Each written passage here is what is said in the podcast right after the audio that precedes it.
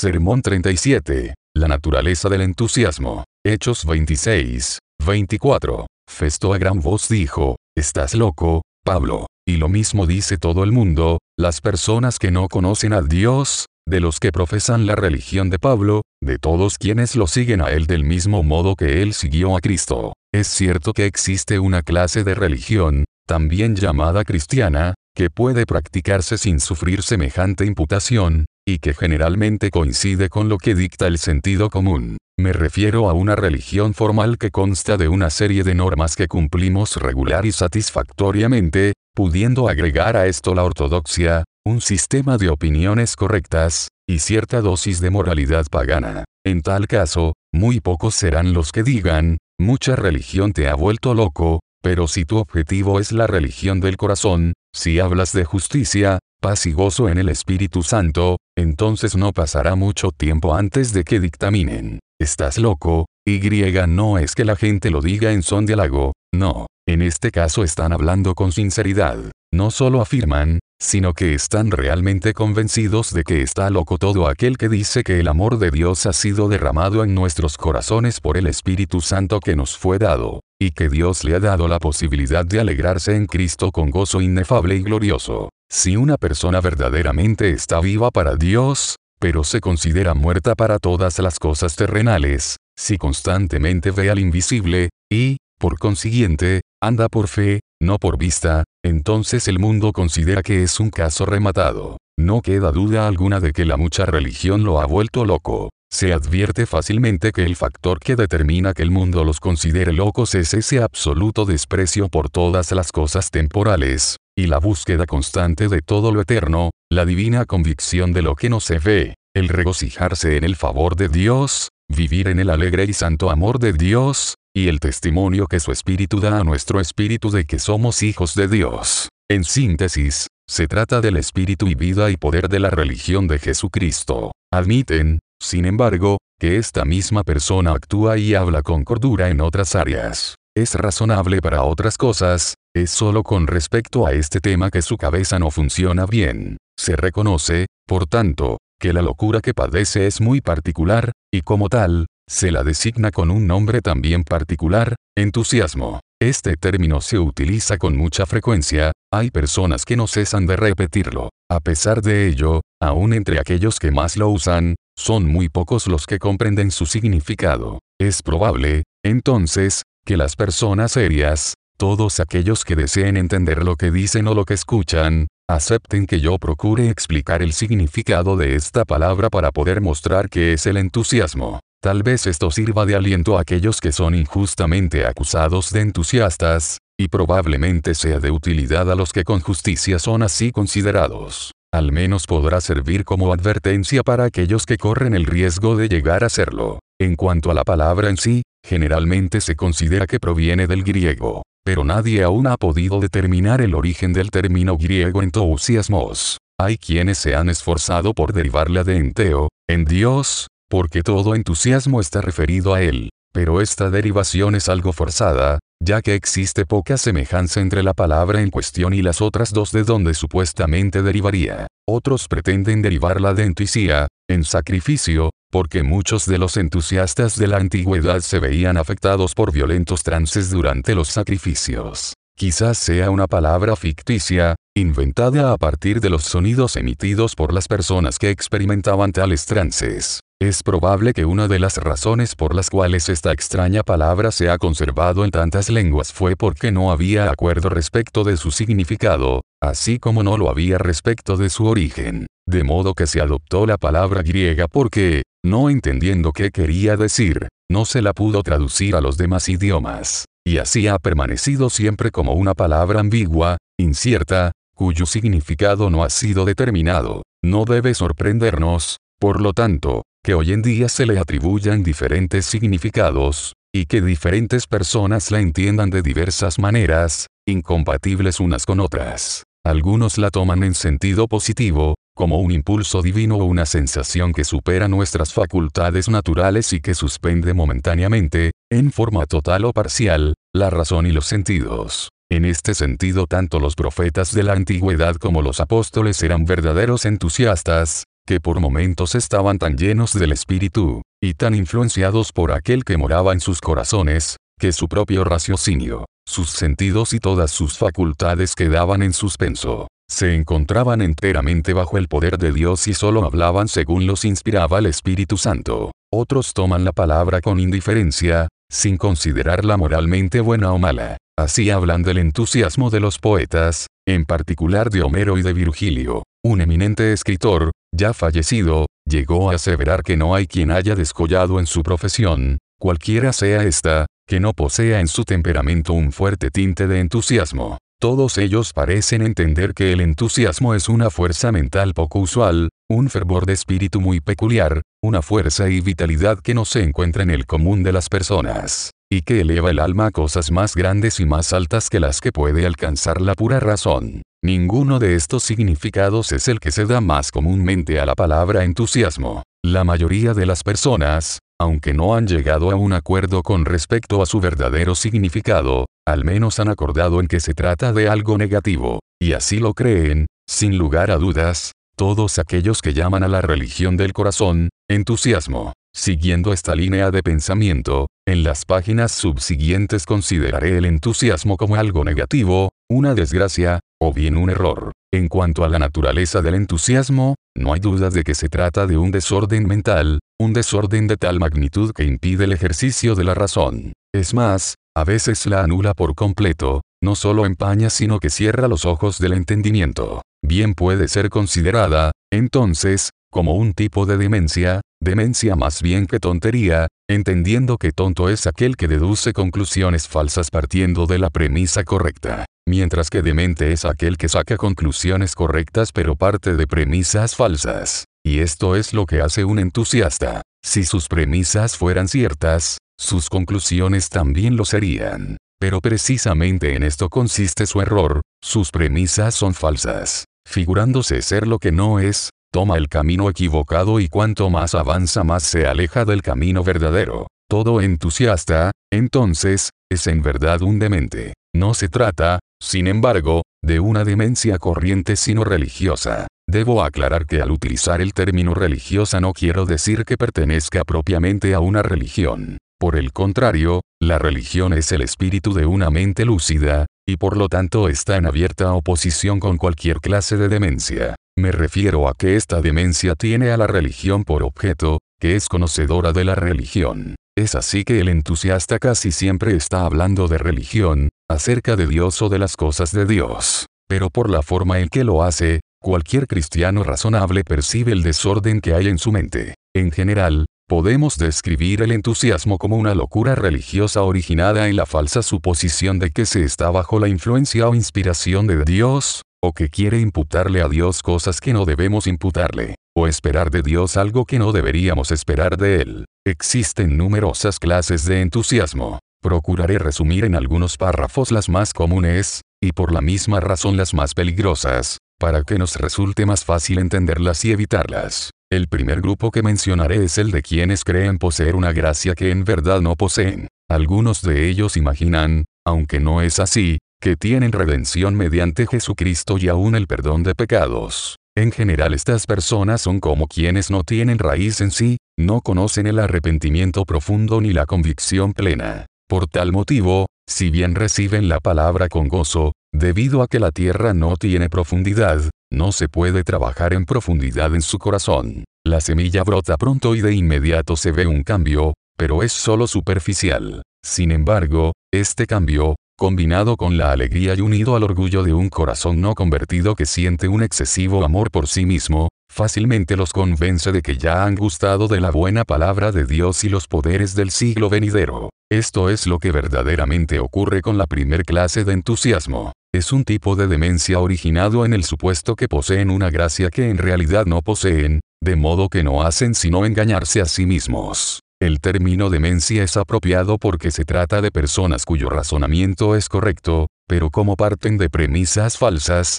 producto de su propia imaginación, todos los argumentos que construyen a partir de ellas se derrumban. El fundamento de todas sus fantasías es que se figuran que tienen fe en Cristo. Si así fuera, serían reyes y sacerdotes para Dios, y poseerían un reino inconmovible. pero como en verdad no la tienen, su conducta está tan lejos de la verdad y la seriedad como la de un loco que creyéndose rey, habla y se comporta como tal. Existen muchos otros entusiastas de esta clase. Tal es el caso de los fanáticos de la religión, aunque tal vez sería más acertado decir que son fanáticos de ciertas ideas y formas de culto a las que ellos adjudican la categoría de religión. También ellos se figuran ser creyentes en Jesús, es más, creen que son los campeones de la fe que una vez fue dada a los santos. En consecuencia todo su comportamiento se basa en esa vana suposición. Si su premisa fuese válida, su conducta se podría disculpar, pero ahora se ha puesto de manifiesto que ella es consecuencia de una mente y un corazón desordenados. Pero dentro de este grupo, los entusiastas más numerosos son los que creen ser cristianos cuando en verdad no lo son. Estos abundan no solo en nuestro país, sino en todo lugar habitable en la tierra. Es indudable y evidente que no son cristianos si creemos lo que ha dicho el Señor, los cristianos viven en santidad, ellos viven en iniquidad, los cristianos aman a Dios, ellos aman al mundo, los cristianos son humildes, ellos son orgullosos, los cristianos son amables, ellos son impulsivos, los cristianos tienen el sentir que hubo también en Cristo Jesús, ellos están muy lejos de alcanzarlo. Por lo tanto son tan cristianos como son arcángeles. Sin embargo, creen que lo son y pueden presentar numerosas razones para probarlo. En primer lugar, durante toda su vida los han llamado así, y fueron bautizados hace muchos años, han adoptado las ideas cristianas, comúnmente llamadas fe cristiana o católica, usan formas de culto cristianas,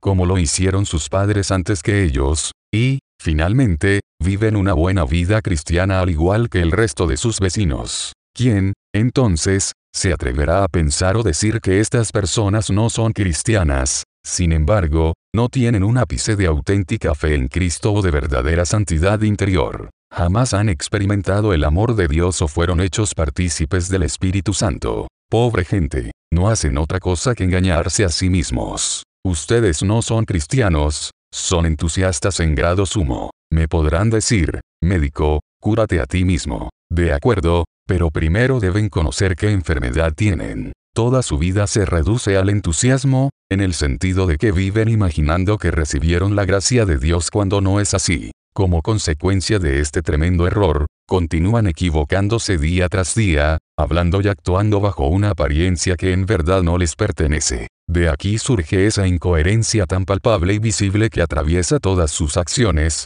y que es una extraña mezcla de paganismo real y cristianismo imaginario. Sin embargo, como tienen a la gran mayoría de su lado, guiándose por los números siempre podrán argumentar que son las únicas personas en su sano juicio, y que son dementes quienes no compartan sus ideas. Pero esto no altera la verdadera naturaleza de las cosas. Ante los ojos de Dios y de sus ángeles, y aún ante los hijos de Dios en la tierra, ustedes no son otra cosa que dementes, entusiastas nada más. ¿O acaso no lo son? ¿No es acaso cierto que andan en vanidad, que son como una sombra, una sombra de la religión verdadera, una sombra de la felicidad verdadera, no es cierto que aún se afanan en vano, preocupándose por desgracias tan imaginarias como su felicidad o su religión, creen que son buenos, o importantes, entendidos y muy sabios. Pero, ¿hasta cuándo? Quizás hasta el momento en que la muerte les haga recuperar la cordura, y entonces lamentarán esta locura eternamente.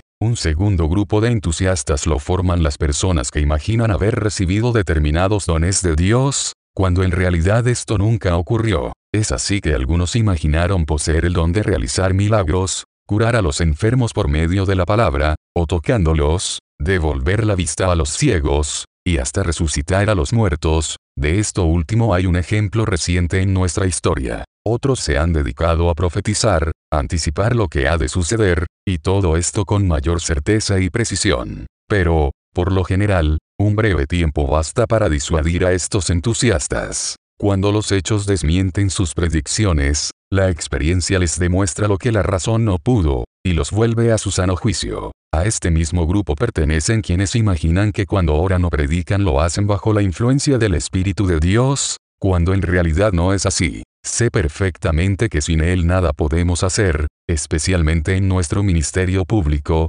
que toda nuestra predicación es en vano si no somos asistidos por su poder, y que de nada sirve nuestra oración si su espíritu no nos ayuda en nuestras inseguridades. También sé que si no predicamos y oramos por su espíritu estamos trabajando en vano, porque toda obra que se lleva a cabo sobre la tierra, Él es quien lo hace, el que hace todas las cosas en todos. Pero esto nada tiene que ver con el caso que estamos tratando. Si bien es cierto que existe una influencia real del Espíritu de Dios, también existe una imaginaria, y son muchos los que confunden una por otra. Muchas personas creen estar bajo esa influencia cuando en verdad no lo están, cuando están muy lejos de ello. Y muchos otros creen que están bajo esa influencia en un grado mucho mayor del que realmente están. Temo que a este grupo pertenecen quienes imaginan que Dios les dicta cada palabra que dicen, y que por lo tanto es imposible que se equivoquen en cuanto a la forma o contenido de su discurso. Bien sabido es cuántos entusiastas de esta clase han aparecido en este siglo,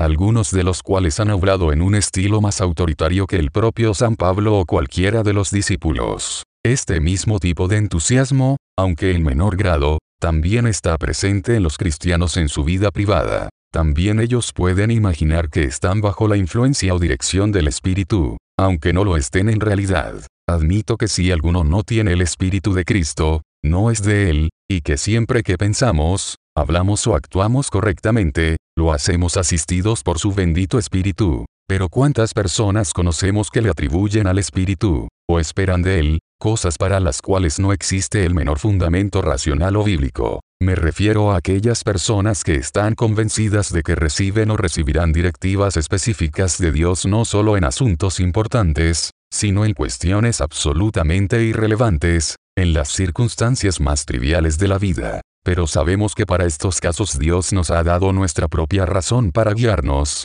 si bien nunca excluye la ayuda secreta que nos brinda su espíritu, se encuentran particularmente expuestos a esta clase de entusiasmo quienes esperan que Dios les guíe, tanto en los asuntos espirituales como en lo cotidiano, de un modo que bien podríamos llamar extraordinario. Es decir, por medio de visiones o sueños, experiencias impactantes o ideas que surjan repentinamente en nuestra mente. No niego que en tiempos pasados Dios haya manifestado su voluntad de esta manera, o que pueda hacerlo en el presente. Es más, Creo que efectivamente lo hace, en ocasiones excepcionales. Pero con cuánta frecuencia las gentes se equivocan al respecto. Como se equivocan debido a su orgullo y a una imaginación febril. Se equivocan hasta el punto de llegar a atribuirle a Dios ideas o experiencias, sueños o visiones que son absolutamente indignas de Él. Todo esto no es otra cosa que puro entusiasmo, está tan lejos de la religión como de la verdad y la sobriedad. Quizás alguno pregunte,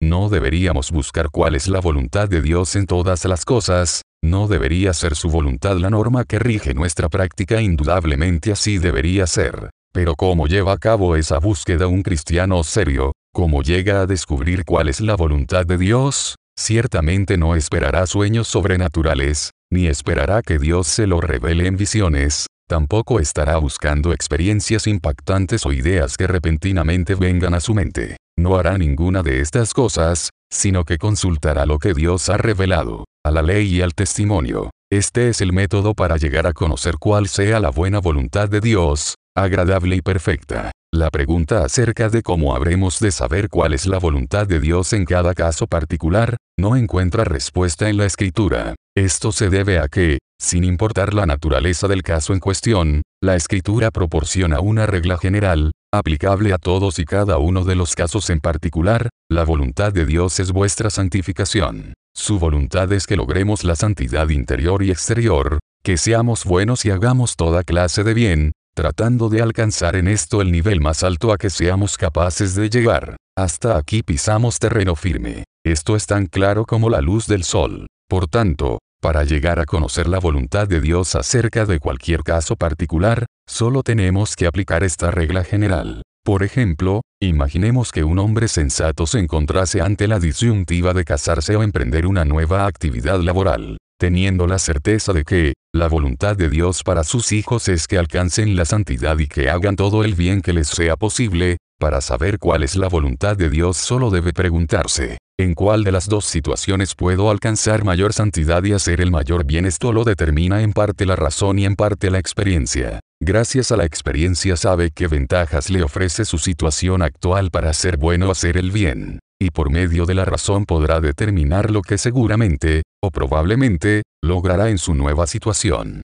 Comparando ambas podrá decidir cuál de ellas es más propicia para que él de lo mejor de sí haga el mayor bien posible. En la medida en que pueda responder este punto, también podrá sentirse seguro acerca de cuál es la voluntad de Dios. Durante el tiempo que dura el proceso de investigación, contamos con la ayuda del Espíritu. Sin duda no es fácil decir en cuántas maneras recibimos su ayuda. Puede ser que nos ayude a recordar cosas sucedidas, o puede ayudarnos a ver otras con mayor claridad, puede abrir nuestra mente para que lleguemos al convencimiento de hacer algo, y luego afianzar esa convicción en nuestro corazón. Además de una serie de circunstancias de este tipo que nos guían hacia lo que es aceptable ante Él, puede brindarnos una paz de alma tan indescriptible, y hacernos sentir su amor de modo tan extraordinario, que no nos quedará ni sombra de duda de que esta, precisamente esta, es su voluntad respecto de nosotros. Esta es la manera sencilla, bíblica y racional de saber cuál es la voluntad de Dios en determinada circunstancia.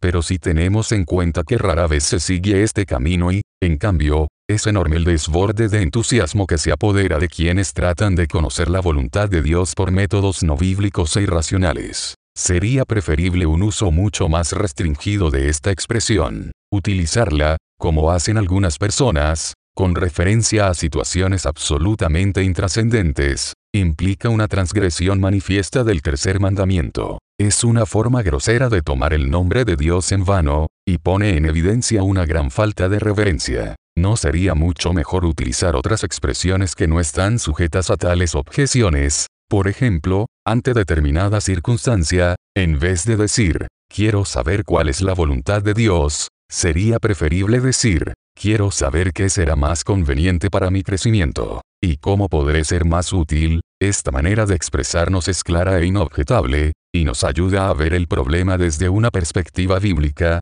evitando el peligro de caer en el entusiasmo. Un tercer tipo de entusiasmo que también es muy común, que tal vez coincide con el anterior, es el de quienes creen que es posible alcanzar determinado fin prescindiendo de los medios, gracias a una súbita intervención del poder de Dios. Si verdaderamente fuese imposible contar con los medios necesarios, no habría motivo para acusarlos. Dios puede, y de hecho algunas veces lo hace, ejercer su poder de forma inmediata. Pero quienes esperan que esto ocurra cuando tienen a su alcance los medios necesarios y no los utilizan, son entusiastas sin duda alguna. Tal es el caso de los que esperan comprender las sagradas escrituras sin haberlas leído, sin haber meditado acerca de su contenido, ni siquiera recurren a la ayuda que está a su alcance y que probablemente sería de gran utilidad. Son las mismas personas que intencionalmente hablan en público sin haberse preparado previamente. Aclaro que es intencionalmente, porque puede haber circunstancias en que hacerlo sea inevitable.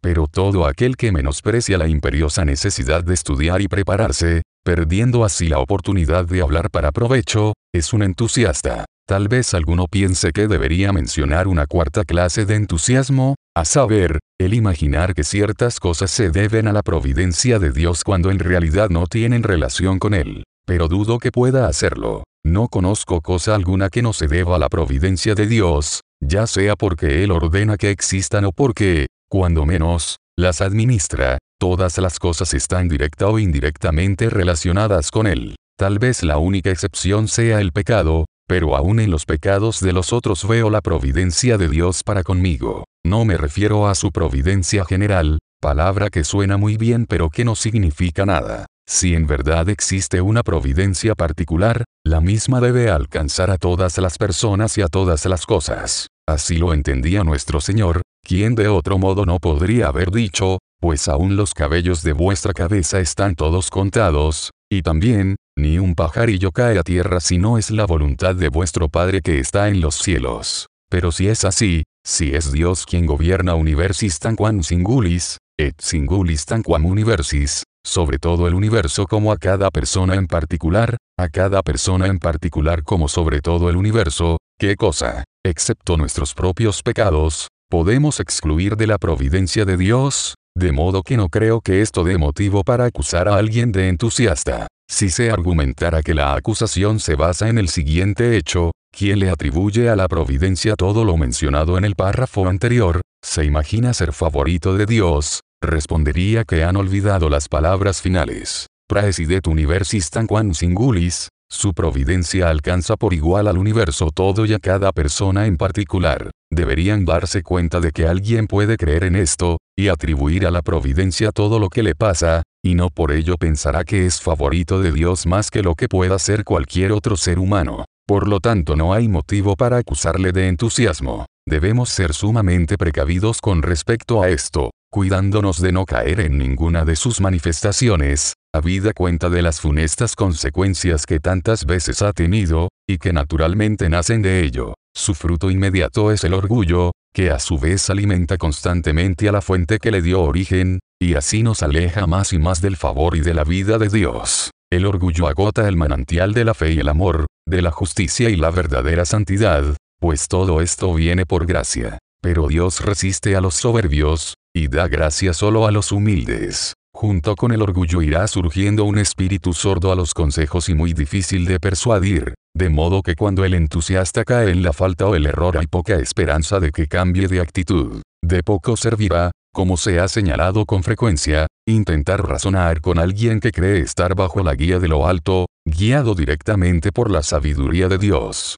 Cuanto más crece su orgullo, tanto más crecen su tosudez y su incapacidad para aceptar consejos. A medida que pasa el tiempo cada vez es más difícil razonar con él, se vuelve más indiferente a la persuasión y se apega más y más a sus propias opiniones y voluntad hasta que finalmente se convierte en alguien rígido e inamovible. Así acorazado contra la gracia de Dios y contra cualquier clase de ayuda o consejo de los demás, queda por completo abandonado a la guía de su corazón y a la del rey de todos los soberbios. No es extraño, entonces, que cada día que pasa se afiancen y se fortalezcan su desprecio por la humanidad y su ira incontenible, demostrando estar mal con todo el mundo y haciendo gala de un carácter infernal. Tampoco debe extrañarnos que esto provocara nefastas consecuencias en todas las edades, todo tipo de maldades, obras de las tinieblas, cometidas por quienes se llamaban a sí mismos cristianos, al tiempo que elucubraban cosas que eran casi desconocidas entre los paganos.